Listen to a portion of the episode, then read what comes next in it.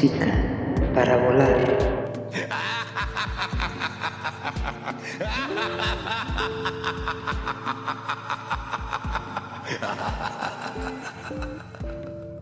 Ay amigos, ¿qué tal? ¿Cómo están? Bienvenidos a un episodio más de Música para Volar, un episodio de su podcast favorito, lleno de música, buena vibra, nostalgia, pero siempre volador en el que pues ya saben, nosotros disfrutamos de estar en las alturas, poner rolitas gozadoras, gozosas.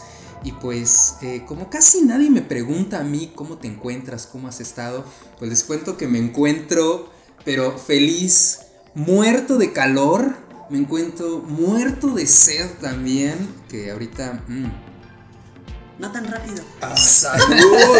Sí, beber solo es alcoholismo, Sí, ya no es sí, sí. social. Despacio.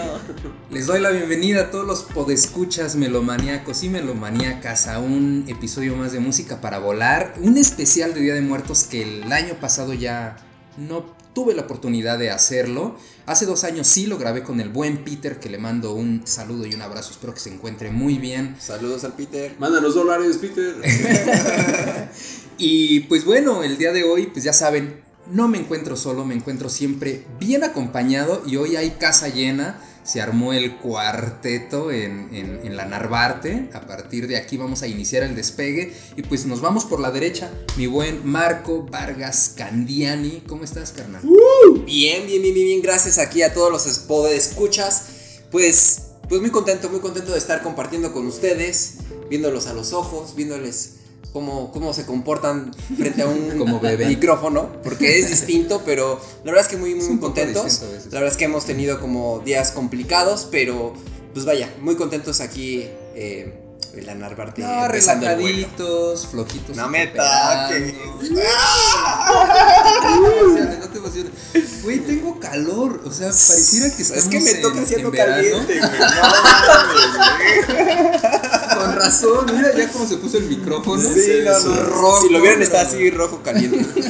Pero sí, sí estamos aquí muy, muy, muy chéveres, aquí echando chelita, cotorreando con los cuates. Y la verdad esperemos que, que gocen y disfruten mucho este podcast. Gracias por recibirnos, mano. Hoy, como decía eh, ahorita, el invitado que voy a presentar, estamos en otra locación que, bueno, ya es como la tercera vez. La tercera vez. La tercera vez que estamos aquí, pero la primera para mi camarada y carnalazo Serafina y en del agua. ¿Cómo estás, man? Banda voladora, qué gusto que nos vuelvan a escuchar y estar además de manera presencial, Ali, porque Eso. ya tenía rato que no, no grabamos de manera presencial. Sí. Y además también agradecerle a Marco que nos haya recibido, porque ya, ya tenía rato que no nos veíamos, Marco. Sí, ya sí, tenía ya varios años. ¿Varios años? Sí, ya años. o sea, todavía era norteño, Marco, la última vez que lo vi.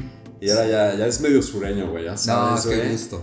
Yo, yo tenía ganas, ya le había dicho tan- tanto a Serafín como a Marco que estaría bien chido en algún momento reunirnos y grabar un podcast porque pues siempre llegamos a hacer reunioncitas, ya sea en mi casa o en la colonia donde vivíamos y siempre era muy ameno estar con ustedes y el día de hoy también compartiendo música, compartiendo chelita, compartiendo este espacio y podernos ver, como decía Marco, a los ojos Exacto. y presencialmente, justo el objetivo, uno de los objetivos del podcast actualmente, ya con una pandemia un poquito más olvidada que, que tan presente como la tuvimos por dos años, pues es, es esto ahora del podernos reunir, porque también ya el tiempo que tenemos es menor. Y pues bueno, bienvenidos, pero también quiero darle la bienvenida por primera vez aquí al, al podcast de Música para Volar a Caro Sánchez. Bienvenida, Caro. Siéntete cómoda. Y pues, ¿cómo estás? Pues bien, emocionada porque nunca había grabado un podcast en este formato. Yo he hecho podcast para medios de comunicación y es una dinámica completamente diferente. Es en, Sí. en un estudio más formal. Pues es, Pero- es lo que había. Pero no, la verdad es que es un ambiente muy, muy relajado, de mucha confianza. Vamos a echar Sí. chascarrillo y rola y chela y todo muy rico. Entonces, pues me emociona mucho eh, poder hablar con esta soltura y pues estar con, con personas que además conozco porque pues las he escuchado y porque no soy, o sea, soy nueva como invitada, pero no soy nueva como escucharme. Sí. Ya me, ya me estudié varios de música para volar y es un honor estar aquí. Ya musicalmente hablando, ya compartimos eh, la vivencia de, de poder estar en un concierto, Caro, Marco y, y yo, que fuimos a ver a Holly Cook recientemente al Fronton México. Fue una experiencia bien bonita, también ir entre amigos y hoy grabar entre amigos, pues es bien chido, yo me siento cómodo. O sea, a veces como que se te olvida un poco lo del micrófono que está enfrente y la formalidad que a veces tienes que manejar. Eh, a veces pareciera que a uno sí le dan cuerda, pero es bien bonito utilizar como este medio de comunicación también para uno expresar lo que uno trae y charlar con tu camarada y poner principalmente rolitas que a uno le gustan, que uno, que uno tiene en su playlist, porque era lo que creo que le comentaba Marco hace rato y me gusta mucho recalcarlo, ¿no? Nosotros no venimos aquí a dar cátedra de música, ¿no? No somos ni musicólogos, bueno, aquí sí tenemos una etnomusicóloga. Sí, no, bueno, no, bueno, Pero tampoco vengo a dar clase ni vengo a decirles cómo, cuál es la verdad de la música y la sociología, no, nada de eso, todo lo contrario, es para enriquecerse. Sí, más vivencial y yo sé que, por ejemplo, hoy le mando, mamá, te mando muchos besos y abrazos. Posiblemente sí nos escuchas, sé que sí nos escuchas.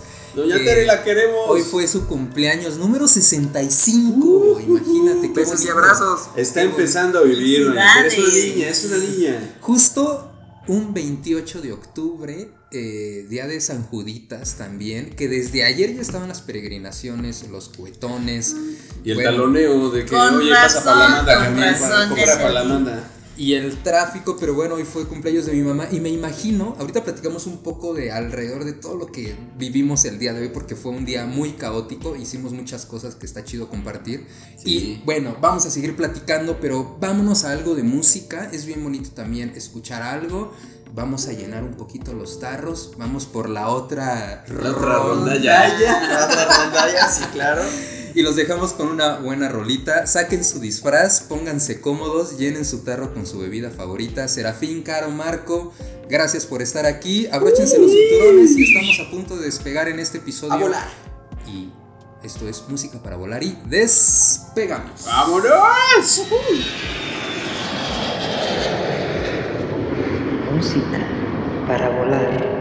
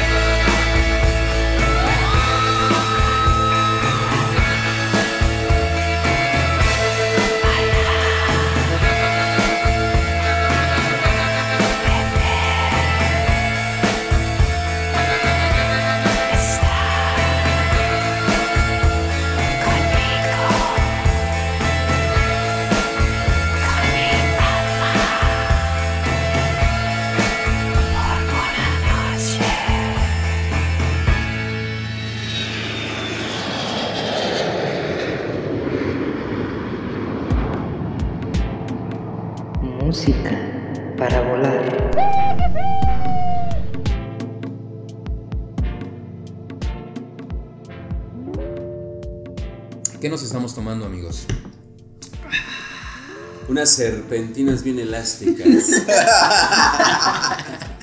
Sí, no, qué rico. Una cervecita ahorita para este calor que está haciendo.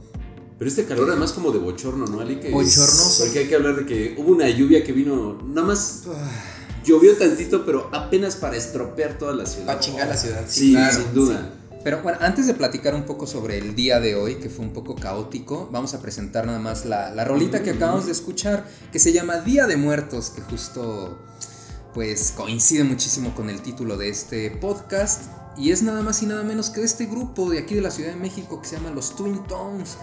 El álbum se llama La muerte en Mojave, que me parece que es un desierto que está en California, en Estados Unidos. Y el álbum es del 2013.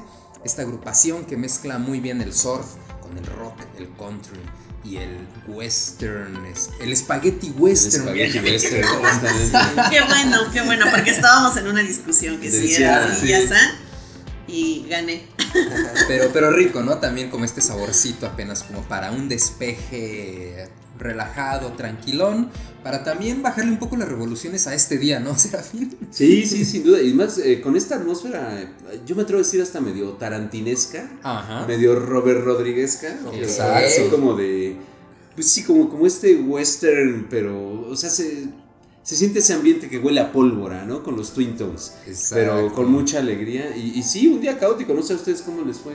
Eh, investigué un poquito sobre la, eh, estos chicos y la verdad es que hacen su primera, eh, su primera presentación en el Foro Alicia. Entonces se me hizo como interesante. El Dije, órale, qué chido. Foro Alicia. Qué chido tener tu primera presentación en el Foro Alicia, ¿no?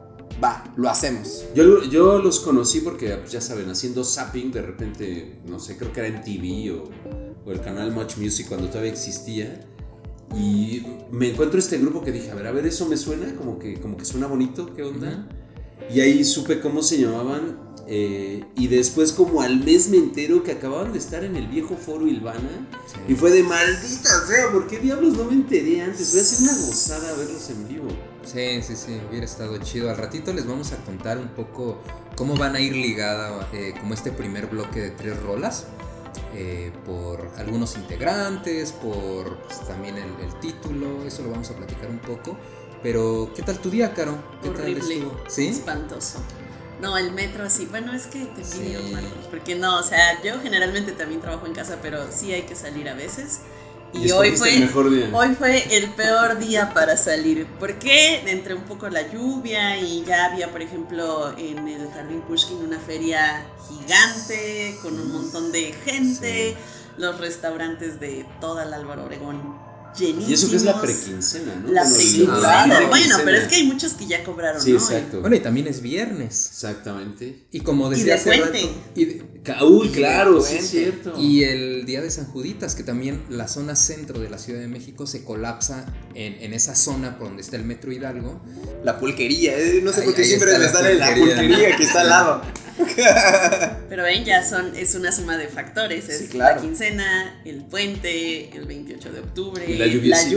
a media tarde, así, justo Caos antes de la salida. Y bueno, a ti que te gusta la, la Fórmula 1, también creo que hoy hubo ese evento, ¿no? De, Ah, de ¿no? O, Sí, bueno, no fue, sé. hoy, fue hoy, fue hoy. Es- sí, porque Hoy. son tres días de la Fórmula 1. El primer día, recordemos que es la, la prueba de, de pista que tienen todos los equipos, la prueba libre, por así decirlo.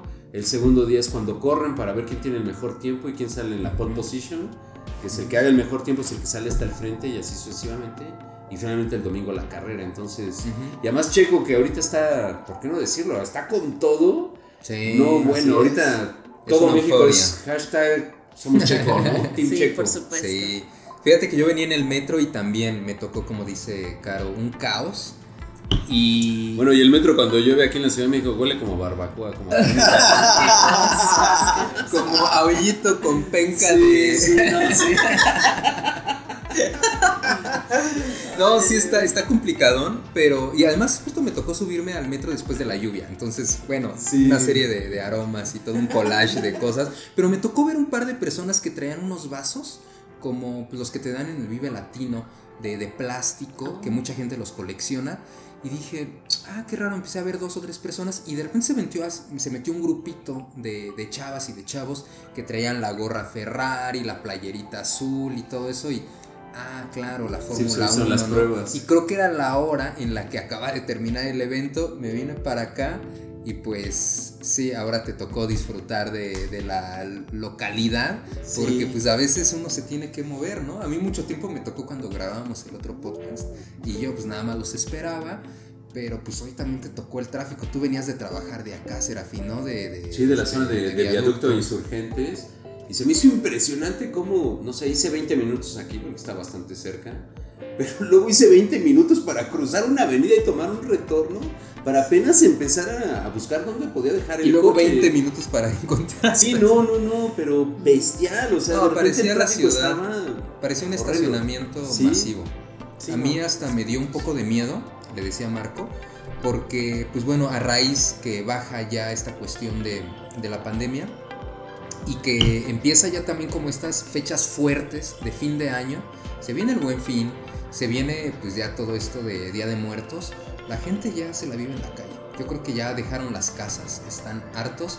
Y por ahí leí que se viene una nueva oleada de COVID y también de influenza que, híjole, a Sí, ver cómo puede también... ser, Ah, puede la gente sin cubrebocas. Sí. Sí, porque además ya llegamos a un punto en que se sugiere usarlo, ¿no? Porque Ya llegamos a un punto en el que solo lo usan los que están feos. Porque Claro. Oigan, sí, la verdad es que está súper incómodo sí ya. de... O sea, imagínate eh, eh, eh, caminar, estar en el metro, bueno, hacer ejercicio, lo que sea, cualquier actividad ya ni siquiera es salubre. Claro. Sí, no, estar claro. respirando tu propio aire Oh, es cabrón. espantoso. Ahora imagínate con un lugar como hoy, bueno, el metro, el día de hoy, con una pésima ventilación y encima con el cubrebocas es una tortura. Sí, no, no, no. Entonces ya, que lo usen solamente los que... Los feos. Oye, pero Los si tienes bonitos ojos, pues ya la armaste, ¿no? Ya dices, ay, mira, ese se ve guapo, ¿no? Y ya se lo quita y dices, ay, cabrón. Póntelo No, otra vez. Póntelo, por favor. Me enamoré contigo con cubrebocas. No, pero de repente sí le cambian las facciones cuando Claro. Un montón, por de repente No te imaginas cómo ajá, es la te persona. llevas gratas sorpresas Oigan. o terribles Al sorpresas. revés. Ajá. No sé si les tocó, pero bueno, yo que estuve trabajando en Pilares un tiempo y todos mis compañeros usaban cubreboca, en algún momento cuando se lo llegaban a quitar y llegaban sin cubreboca, no lo reconocías, güey. Ajá, lo exacto. reconocías únicamente con cubreboca porque cambiaba tanto su rostro Sí, exacto. que decías, ay, güey, neta, eres tú.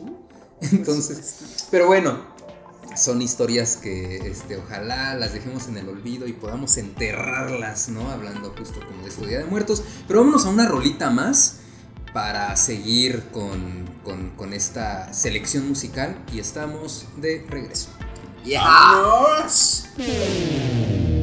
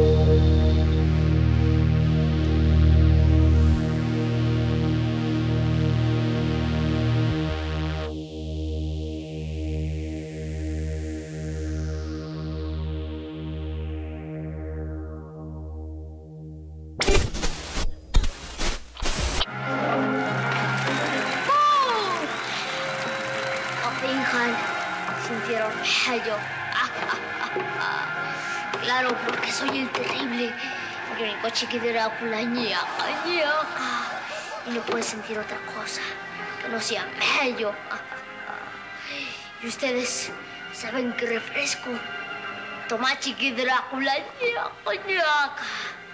La sangría. Sí, Funchit Sangrón. Quemado.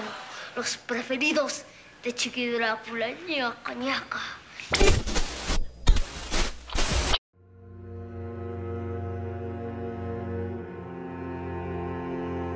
Música para volar. Banda voladora, pues ya estamos aquí de regreso y acabamos de escuchar el track número 2 de este episodio, el cual se llama Fantasmagoría. Nada más y nada menos que de este grupazo que se llama Sonido Gallo Negro, del álbum que lanzaron este año, 2022, que ya estamos casi a punto de terminar. Eh, estamos casi entrando al último bimestre del año. Y el álbum se llama Paganismo.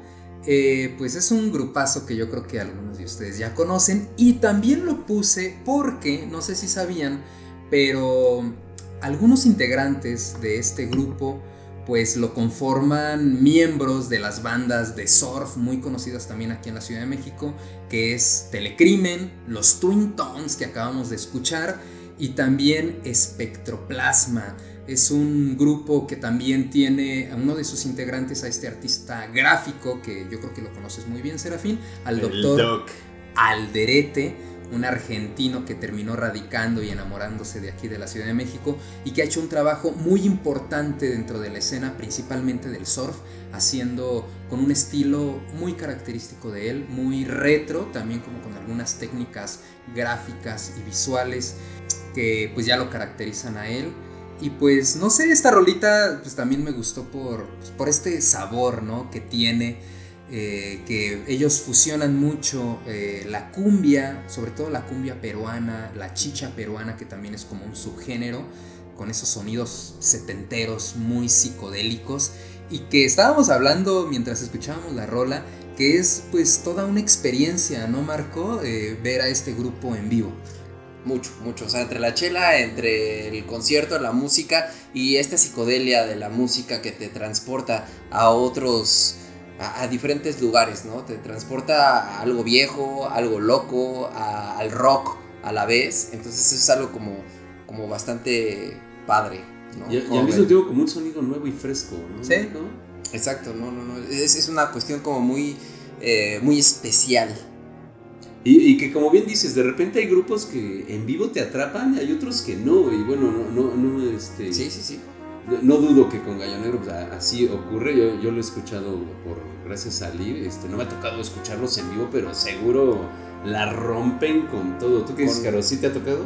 Sí, yo creo que eh, valdría la pena hablar no solo como de este grupo, sino de toda la escena de cumbia que hay en la ciudad, Mm. que es un género que además es como demasiado accesible, que ha abierto como muchas posibilidades y que aquí en la Ciudad de México encontramos una gama súper rica que es Gallo Negro, grupos como Ambistoma o Las Lucifuerza, eh, la Sonora Criminal, todas estas bandas que además eh, cuando te pones a revisar la formación de los integrantes, pues es gente que en el día hace otras cosas o que en su formación Sí. académica son otras El cosas. caso del doctor Alderete, ¿no? Que es más Pero, bien, exactamente. más conocido por ser un gran ilustrador que Sí. por meterse en la música.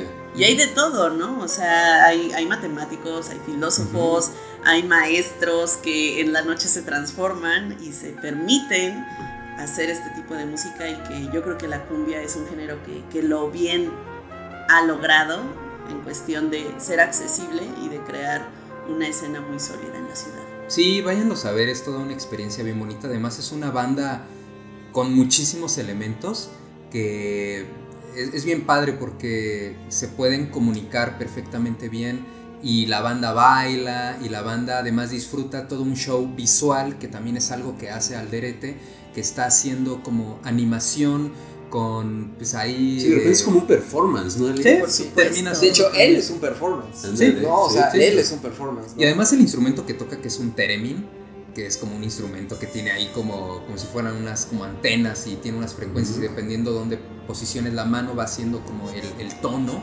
y él va eh, tocando este instrumento, pero principalmente es como la, la, animación que él va haciendo en vivo, que sí es toda una experiencia. Hace poco tocaron en el foro Alicia y pues creo que así reventaron el lugar.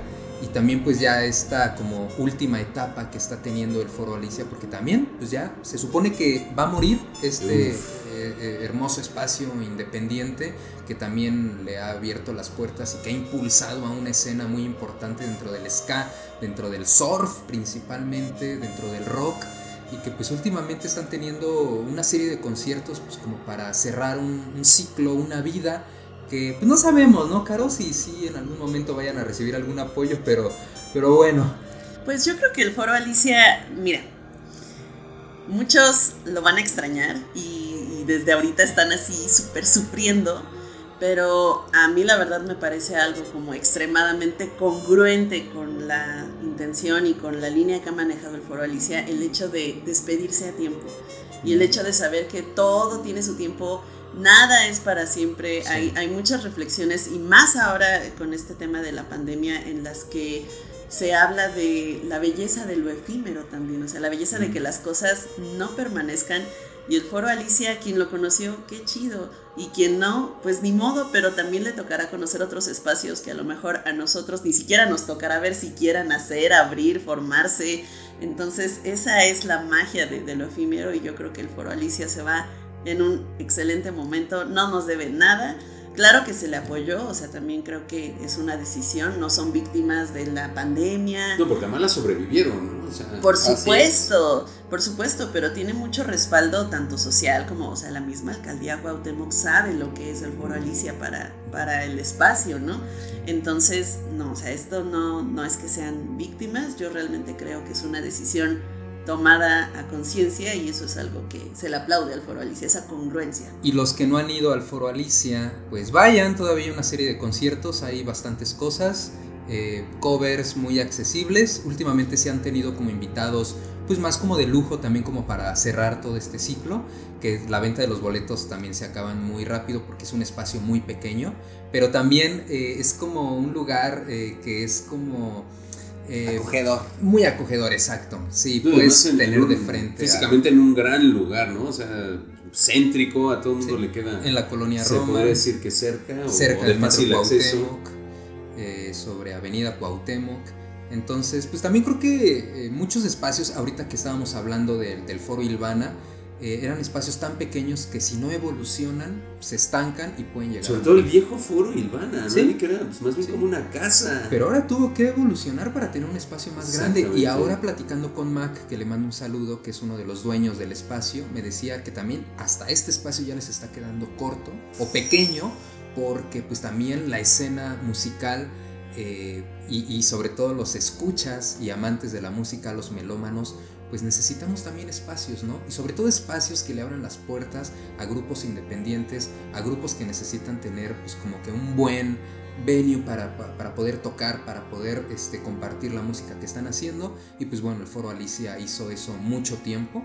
Y pues bueno, ojalá este, después encuentren otro lugar y le sigan dando continuidad, porque también ahí no es que tenga que morir el proyecto, ¿no? Entonces pues vamos a ver qué hace el Nacho Alicia. Y por lo pronto nosotros, pues, ¿les parece? Yo quería agregar una recomendación que apenas, eh, hablando de Doctor Alderete y su trabajo visual, si no lo conocen, acaba de salir un libro que hizo en colaboración con Mariana Enríquez, que es una súper escritora de terror, uh. increíble, increíble. Mariana Enríquez es, yo creo que de esas escritoras que le está pegando como al tema de contar desde la ficción la cosa tan real como si fuera periodismo. Es un periodismo mezclado con ficción, mezclado con terror. Y tiene ahorita un libro que se llama El año de la rata. Lo mm, vimos apenas sí, en, lo vimos. en, en, en péndulo. péndulo. Es, es una joya. O sea, es un imperdible porque es son crónicas de la Ciudad de México contadas desde esta mirada argentina, extranjera y con Que es otro ojo, finalmente, Exacto, ¿no? Es un sí, ojo no. diferente. al- Y con las ilustraciones de Alderete. Del maestro Alderete, Chulada. de verdad es, es un imperdible, es un imperdible Sí, creo que es una y es pieza una de gran colección. Sí, vámonos a la siguiente rola y regresamos para hablar un poquito de lo que se viene para estas fechas de Día de Muertos. Regresamos.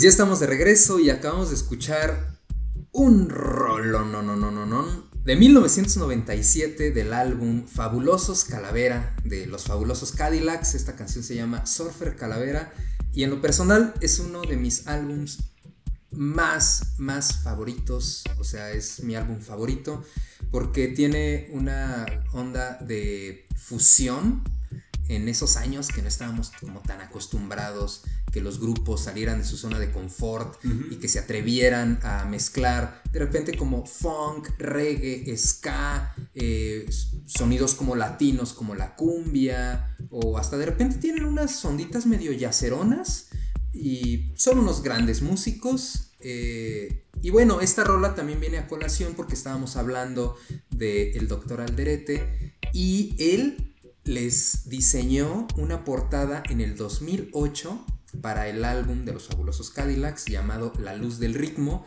Entonces, pues hay una entrevista por ahí que le hacen a Alderete que dice pues que él ni siquiera se la creía, ¿no? No por ser argentino lo iban a, a- invitar o involucrar, sino que Sí. creían mucho y admiraban mucho su trabajo eh, como ilustrador. Y pues bueno, ahí les recomendamos que escuchen tanto ese álbum como el de los fabulosos Calavera, que estuvieron este año en el Vive Latino, que también ya salió el nuevo cartel. Y pues por ahí nos tocó ver algunas transmisiones de los fabulosos Cadillacs y pues algunos se llevaron un buen sabor de boca, otros pues creemos que pudieron haber tenido un setlist mucho mejor, ¿no? A mí me gustan mucho los Cadillacs, pero lo vi en, en- en casa y no me gustó. La verdad es de que fue, se escuchó a lo de siempre.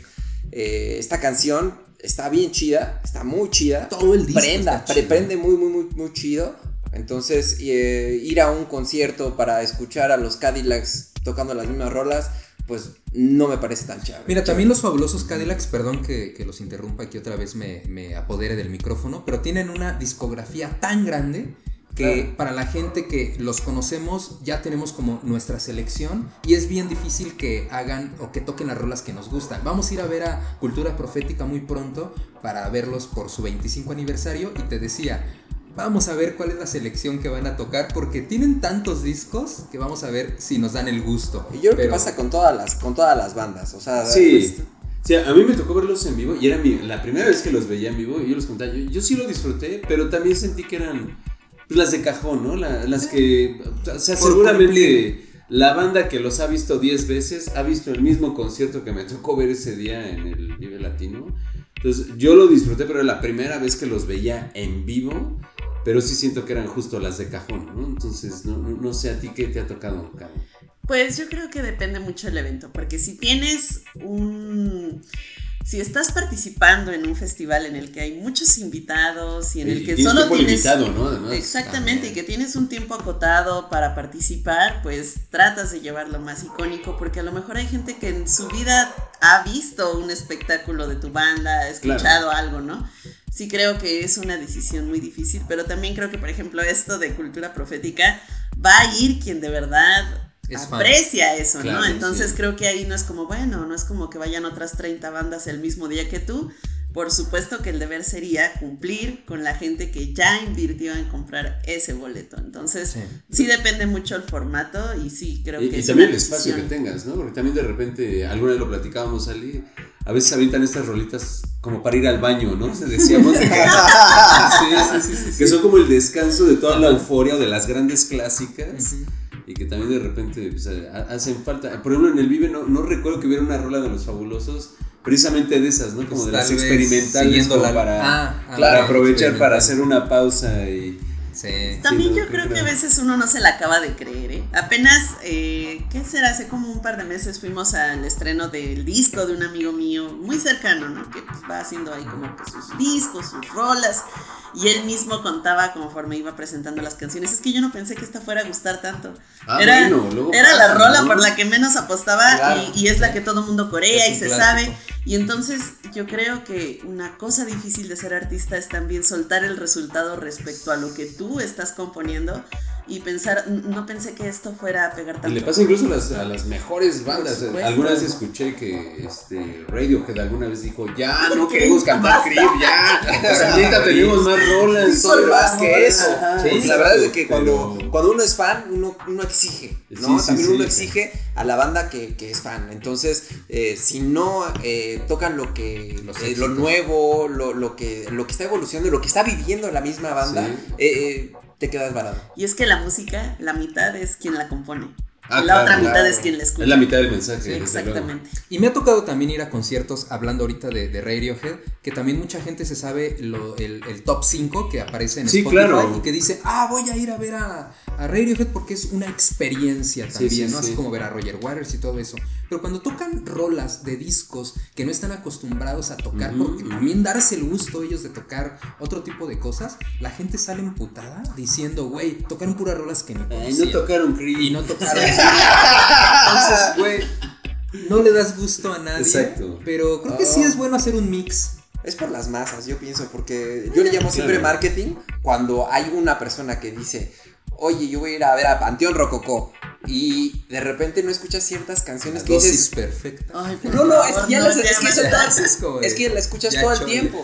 Claro. Pero, pero la siguen tocando. ¿Por qué? Porque la gente que a lo mejor es más joven y viene de esta parte generacional, Sí, que a lo mejor para ellos es nueva. Cuando llevas 20 años escuchándola. Entonces de repente dices, guácala, ya no la quiero escuchar, ¿no? Y la sigues bailando. Sí, ¿no? claro, Porque la claro, sigues claro. bailando. Guacala, qué rico, ¿no? Eh, Sí, es un guacala, qué rico, pero la verdad es que no, no me gusta. No me gusta Sí. que hagan eso. Y más unas bandas grandes. Más las grandes, las bandas grandes, ¿no? Sí. Pues bueno, ahorita hicimos como esta primera etapa de tres rolitas que se fueron entrelazando, los Twin Tones, pusimos a Sonido Gallo Negro y terminamos con los fabulosos Cadillacs. ¿Qué les parece si vamos al segundo bloque de tres rolitas que también aquí les tengo preparado? Pero vámonos a la siguiente canción y estamos de regreso.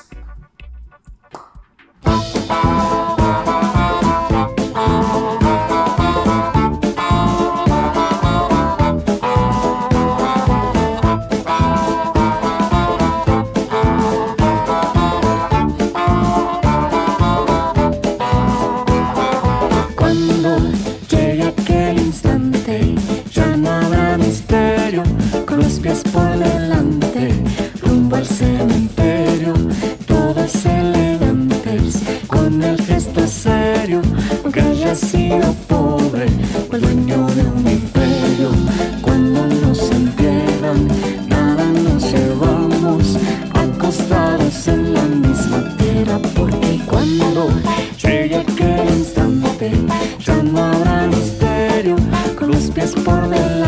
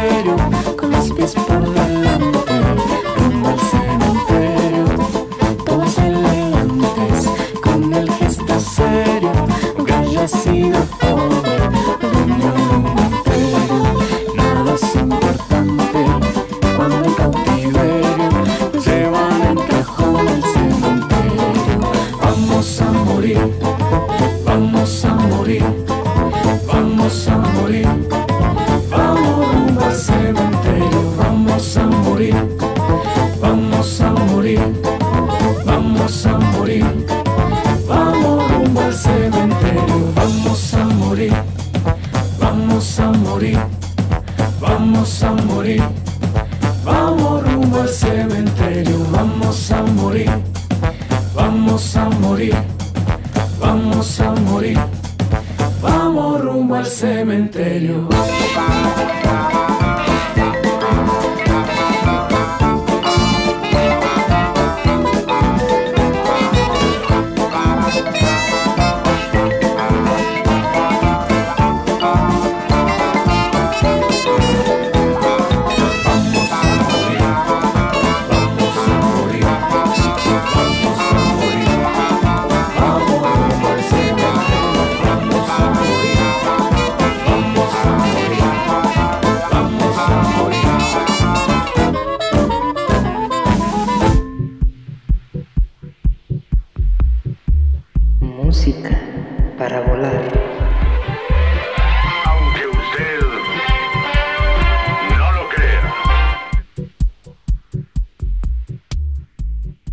Canción que acabamos de escuchar se llama Vamos a Morir, de este grupo también de la Ciudad de México, integrado por algunos músicos de otros países, argentinos, de Israel, pero la mayoría son de aquí de la Ciudad de México. Se llama Paté de Foie y tienen una gran invitada, una voz que yo creo que ustedes ya ubican, que se llama Catalina García.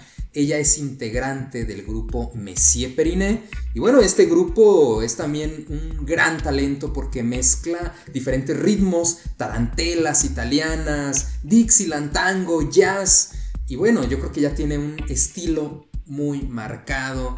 Pero bueno, vamos a continuar un poquito. Ahora sí, ah, ya veo que se están sirviendo aquí un vasito. Un po- otro, otro poema.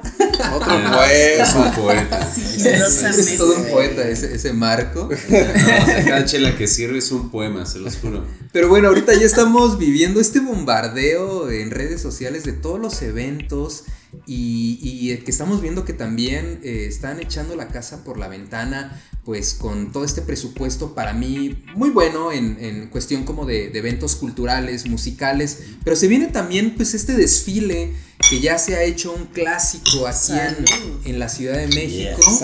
Pero pues yo no recuerdo muy bien desde cuándo se está haciendo este, este desfile, que mucha gente ya asiste y que hasta es complicado llegar un poquito tarde porque ya no alcanzas, eh, pues no, no, no podríamos decir butaca, pero sí No alcanzas como banqueta. banqueta. Si eres chaparrito no alcanzas a ver nada. exacto. Y en algunas partes sí ponen como estas gradas para que la Sí. gente se siente y, y pueda ver pues todo este desfile pues masivo. Pero pues tú por ahí te sabes un datito, ¿no, Caro? Un datote, yo creo. A ver, porque venga el chisme. Les quiero compartir que tuve el gran privilegio de entrevistar a Priscila Hernández, que es la coreógrafa de esta película Spectre de De James Sam Bond. Méndez. Bueno, el director Sí, sí, es Sam sí. Méndez, Sí, pero es una película del 007 de James Bond, ya saben. Y raro que viene esta película, empieza la escena, eh, bueno, más bien empieza la película con una escena de un desfile de Día de Muertos que aquí en la ciudad No jamás existía. habíamos hecho nunca. Y viene esta, esta película a instaurar lo que ahora es pues una tradición, ¿no? Entonces, platicando con Priscila fue así como, bueno, pues, ¿qué, qué se siente haber creado este concepto y ver que ahora es toda una tradición, ¿no? Porque más en la película lo venden como que siempre existió, ¿no? Por supuesto. Claro. Que era realmente una tradición milenaria hacer el desfile de Día de Muertos. Y realmente no, fue al revés. Gracias a la película sucedió y la tenemos ahora. Bueno, ya saben, siempre hay como muchas opiniones encontradas, ¿no? Que no, que es muy gringo y que cómo es posible que a través de una película de James Bond este, tengamos una tradición que no era. Y hay personas que dicen, no, pues está chido porque pues es inclusive eh, fomento al turismo. Hay gente que ya viene de otros países nada más a ver el desfile porque se ha vuelto todo un espectáculo audiovisual, artístico. Este año va a cerrar el desfile Ángel Aguilar. O sea, sí es una cosa que, que ha tomado un volumen que, que yo creo que la misma coreógrafa, bueno, o sea, lo sé porque platicando con ella, pues es como no me imaginé tener este alcance, pero no me avergüenza, pues, o sea, no, no es algo que de lo que yo me sienta culpable, porque no es que como de una película de James Bond viene el desfile, pero no sé ustedes si han tenido la oportunidad de verlo y si y qué piensan, ¿no? O sea, a mí, a mí personalmente no me acaba de convencer que sea todo esto a raíz de una película, pero voy viendo que ya va tomando como una dirección más local, más contextual, más acercada a lo que es el Día de Muertos, sin Claro. este eh, espectacular así. Halloweenesco. Sí, sí, sí, un poco, pues sí, como O el- estereotipado estereotipado. Ándale, bien, ¿no? Ajá, exactamente, punto, ¿no? sin ese, sin ese filtro del estigma de ah, mexicanos, muerte, esta calavera con el habano, aquí no fumamos habanos. Pues sí, estaba, estaba demasiado entintado así con. Yo, yo solo lo, lo he visto en, en la televisión. Sí agradezco que, que funcione, vaya, que exista, ¿no? Ahora sí que no, no, no me importa a mí en lo personal tanto quién fue el culpable, si fue al- algún extraño enemigo, algún extranjero que vino a, a implantarlo. Pero además también curiosamente creo que culturalmente México también es muy así. Es decir, si- de repente sí necesitamos que los extranjeros nos vengan a decir lo bonito que tenemos en nuestra cultura para que le empecemos a dar valor. Sí. Hablando, por ejemplo, de- del doctor Alderete, él empezó a hacer ilustraciones de la lucha libre y la empezó También. como a poner de moda cuando Sí. la lucha libre en, ese instante como que la gente no, no la volteó a ver. Pues Yo creo que es más viejo, ¿no? Nada más que lo volvió a poner a la escena Sí. y lo, Sí. lo remarcó y entonces... En la pues, escena musical. en la Exacto. escena musical. Y, y aquí ocurrió creo que un poco lo mismo, o sea, alguien extranjero va a decir, oye, esto está increíble, o sea, ¿cómo no lo puedes ver? Está maravilloso lo que tienes, ¿no? Claro. Y nos lo tiene que decir un, un extranjero para que entonces digamos, oye, pues sí es cierto, ¿no? Deberíamos hacer un desfile. Y viene la parte política, ¿no? También, dice la, luego, la parte claro. política dice, no, pues de aquí me agarro y de aquí genero como toda esta parte que, que me va a convenir, ¿no? Eh, a mí en lo, en lo particular no lo no he ido, nunca lo he visto, pero se me hace como muy agobiante. Se me hace muy agobiante. eh, Pues que para nosotros los capitalinos de repente Claro. están esas dos vertientes, ¿no? A los que les encanta ir a, la- a los eh, a las masas, Sí, sí, sí. a los espectáculos de masas y a los que decimos no, o sea, Sí, esa no, masa la vivo más todos los días. no. Ajá, claro. Sí, no. Que pasa lo mismo también como con estos festejos del grito de independencia. Ah, claro. Que hay eh, masas que les encanta estar en la plancha del Zócalo y hay otras que mejor lo ven. Pero que llegan desde la mañana, Ali, Sí. cuando el grito es alrededor de las 10 de la noche. ¿no? Y mira, y ahora- performance. Ajá, Y sí. ahora creo que este es uno de los eventos más esperados en, en esta temporada de, de Día de Muertos, ¿no? Antes, yo no recuerdo así como algún evento masivo No. que se hiciera en la Ciudad de México. Y Eh, este Estaban ya las es- ofrendas, ¿no? De la UNAM, Ah, la mega ofrenda, pero no era. Que ya después el Zócalo de la Ciudad de México le robó la idea a la mega ofrenda de la UNAM, porque creo que era de lo único. Y en la mega ofrenda me tocó tocar alguna vez. Había escenarios en todas las islas y las facultades participaban. Y era un gran recorrido, porque era recorrer todo Sí. Seúl, porque cada facultad tenía su ofrenda. su ofrenda y claro. tocaban músicos, principalmente música tradicional y bueno, algunas propuestas. Ya Pero sí era como más underground, ¿no, Ali? Era como. Es que era una más cosa muy estudiantil, Muy universitaria. familiar también, o A sea, eran Sí, los no- amigos no de los universitarios. metidos, Sí, no. Hasta era como una kermés, como Ándale. algo así. Exacto. Claro, claro. Pero esta tradición a mí me gustaba más porque ¿Sí? son tradiciones más. Eh, Se sienten más más de tus hijos. ¿no? Exacto, se sienten más auténticas porque son tus hijos, son tu familia, son tus amigos. Y aquí ya viene una producción donde obviamente están pagándole a mucha gente, están dándole también, eh, abriendo los brazos para a ver a todos los artistas nuevos que quieren experimentar, que quieren probar, que quieren eh, a- estar ahí dentro de la escena. Que Entonces, creo que sí se sacó como una convocatoria y la mayoría de las personas que están participando voluntarios, son voluntarios. Sí. Bueno, es que ahí te va el detalle. O sea, por ejemplo, Priscila, eh, que es la coreógrafa que hizo todo este concepto artístico, los primeros tres años después de, de que se estrenó esta película, ella estuvo a cargo del desfile y me decía, bueno, pues es que yo contrataba bailarines profesionales Mm. y sí les hacía invertir en buenos disfraces, en buenas, este, ¿cómo se llaman? Bueno, sí, o sea, unos vestuarios verdaderamente elaborados porque era un espectáculo visual. Y no sé si lo recordarán, pero por ejemplo traían unas temáticas, por ejemplo, de "Eh, en este desfile vamos a hablar de animales en peligro de extinción Ah, ok, o sí, vamos sí, a hablar sí. de migración. ¿Cuándo el gobierno va a tocar esos temas No, tan jamás, delicados? jamás. No, no se Entonces resulta que después de los primeros tres años de ella dirigir el, el desfile, le dijeron muchas gracias por aportarnos tu idea y va a pasar otra vez lo mismo de, bueno, lo creé, lo suelto, ahora es una cosa que pertenece a la Secretaría de Turismo, que ya no tengo que pagar bailarines, mejor que vengan voluntarios. Ya ¿no? Exacto, gratis y que digas, ay, mira, ten tu diploma de que participaste Sí. en el desfile masivo. Y pues no es esa la intención, ¿no? No era esa la intención, se ha desvirtuado como todo.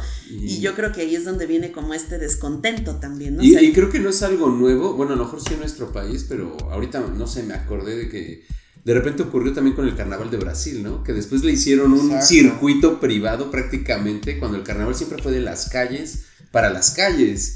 Como la Guelaguetza también, Ah, que incluso, ahora claro. ya se venden Claro. los boletos, ya es en Exacto. un foro bien ya es con montado. bailarines profesionales, cuando antes, antes Ya era, cuesta. ¿quieres bailar en la Guelaguetza? Bueno, es que va a salir mi lado oaxaqueño, pero antes en la Guelaguetza era, ¿quieres bailar la danza de la pluma? Tienes que ser de esta región, ¿quieres claro. bailar flor de piña? Entonces de repente que una tradición se convierte región". en algo comercial, ¿no? Y es ya Sí, cuando se empieza a desvirtuar el El asunto. fetichismo. Sí, sí, sí. Exacto. Pero antes de eso, vámonos a una rolita más y por una chelita más y Por estamos favor. de vuelta. Música para volar.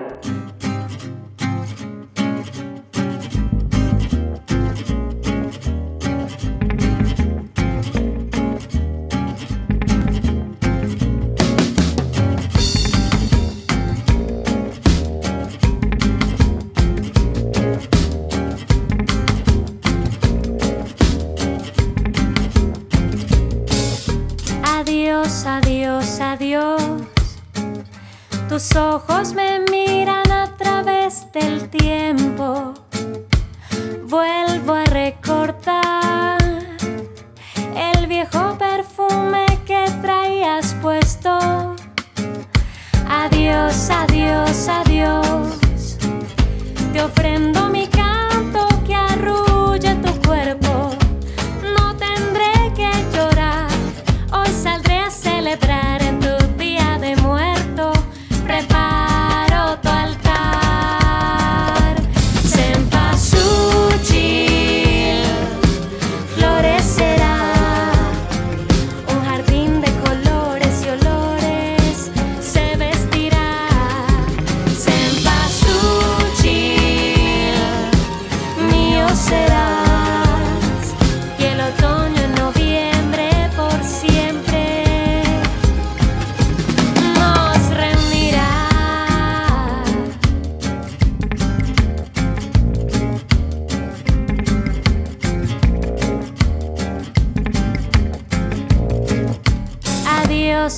Adiós, adiós.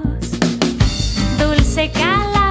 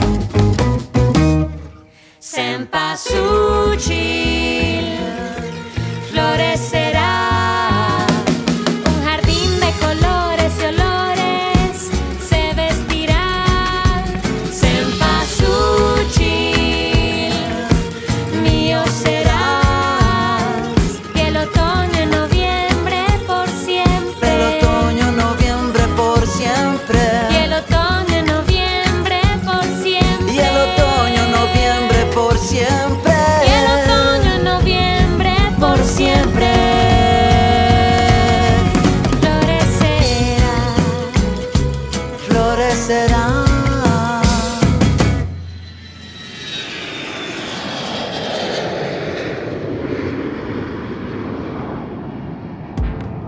Santo llamando a Blue Demon, Santo llamando a Blue Demon, contesta Blue, contesta, es urgente, contesta Blue.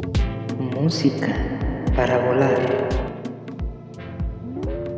Y curiosamente ahorita acabamos de escuchar a un grupo que es originario de Colombia, Bogotá, ellos se llaman Messier Periné y es un grupo que está integrado principalmente por Catalina García, que es la que ya escuchamos, que fue una invitada de Pate de Foix, y también por Santiago Prieto, un multiinstrumentista.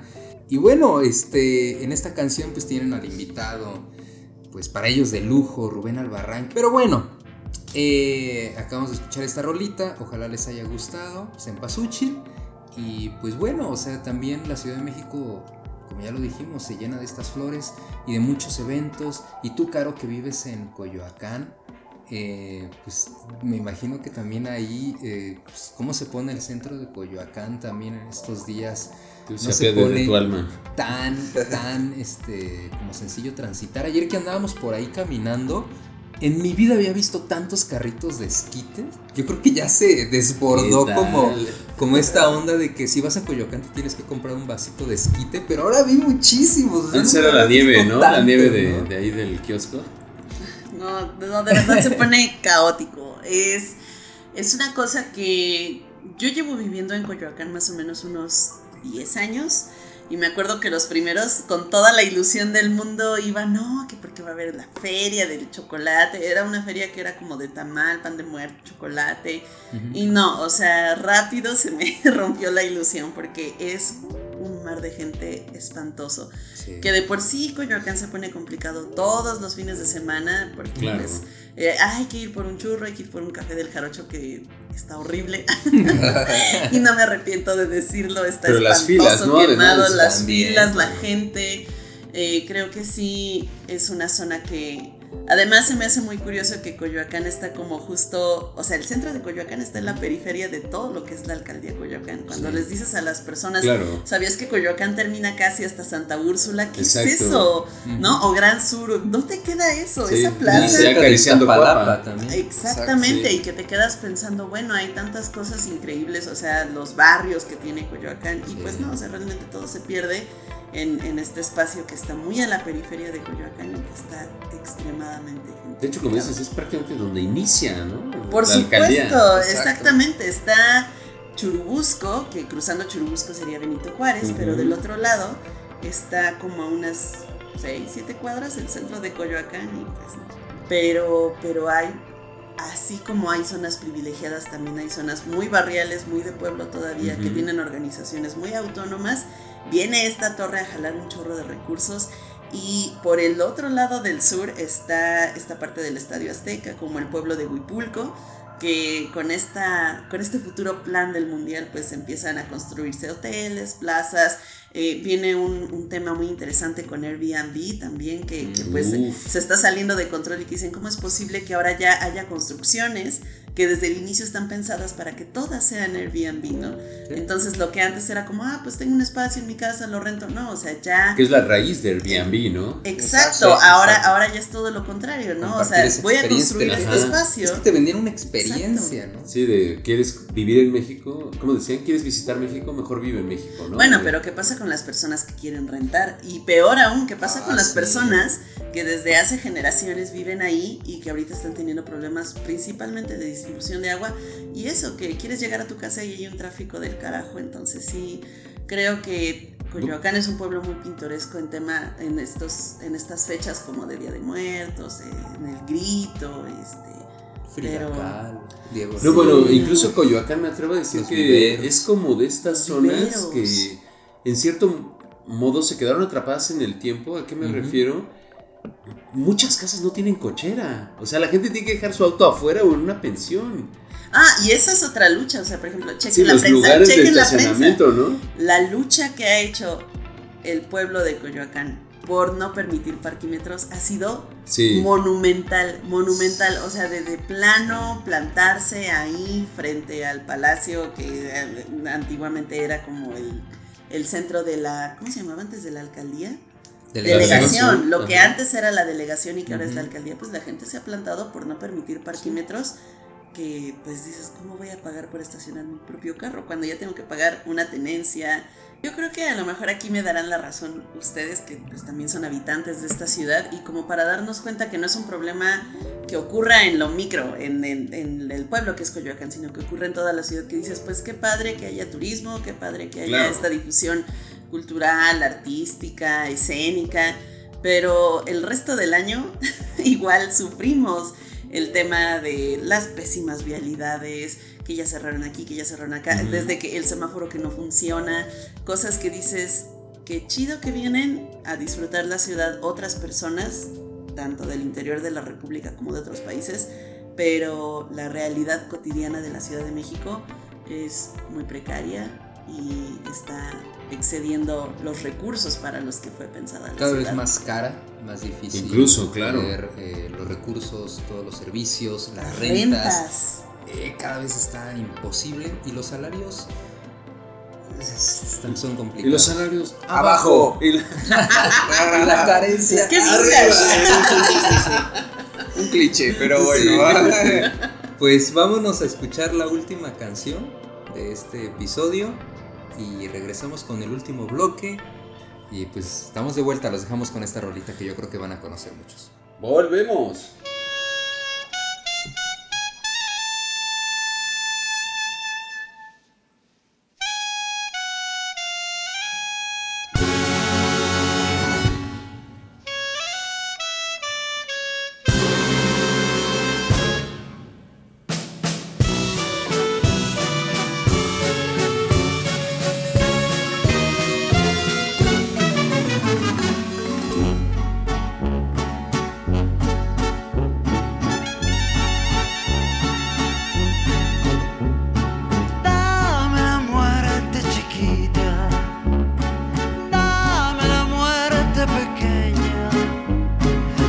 Y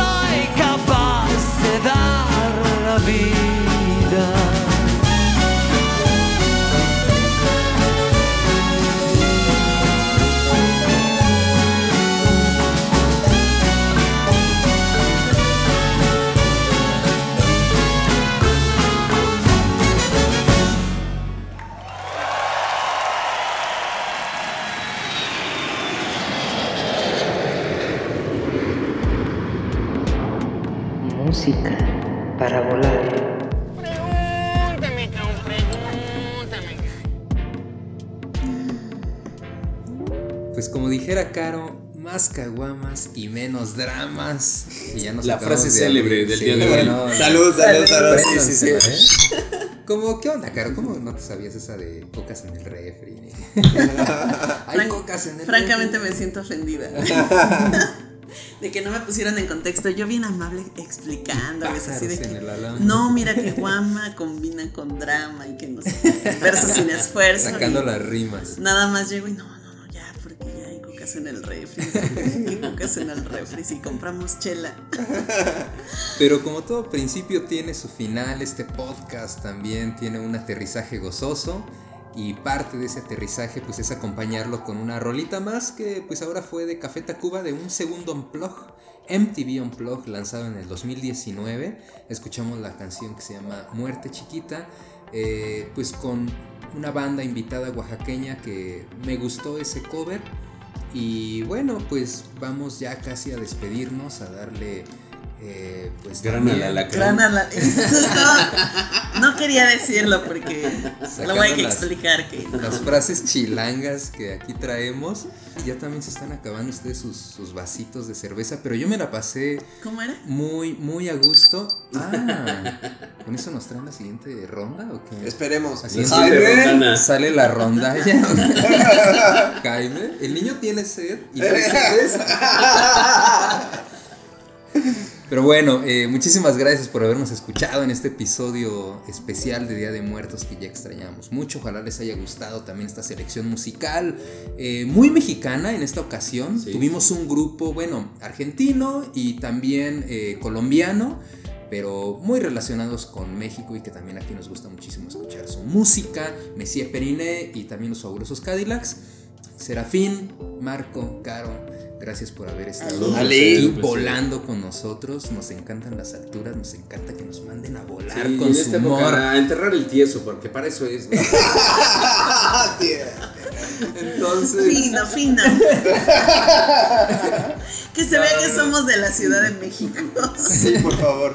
híjole, pero bueno, eh, pues muchísimas gracias. Nos vemos muy pronto nos escuchamos también. O sea, nos vemos nosotros que estuvimos aquí presentes.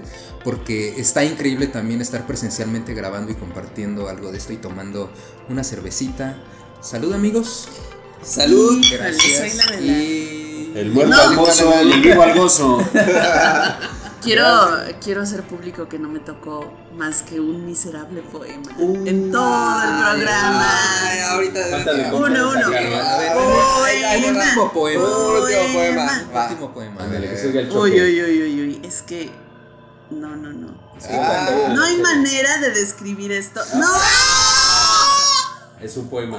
Es un poema. se Es desbordaba la- la preciso. Para describir un poco la escena, cuando llegamos aquí y abrimos una cerveza, Marco le sirvió en un vaso muy coqueto a Serafín una cerveza y dijo Serafín, oye, esto es un poema. ya se le quedó preciosa. Y Le luego agarró la pierna y no sé qué más. Sí, hicieron, no, no, pero le quedó de Oktoberfest. Perdón, Pame. Ah, sí, creo que no. Hay Ups. pájaros, hay cocas en el refri. Hay cocas en el refri. Ay, Hay qué cocas en el refri. Ya nos vamos, ya nos vamos. Gracias, banda voladora. rechinar, aguas Marco. Nos vemos muy pronto y los dejamos con este aterrizaje gozoso.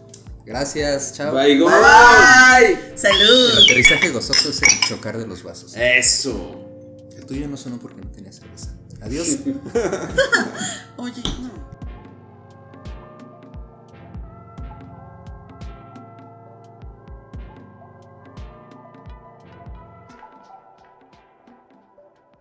Música para volar.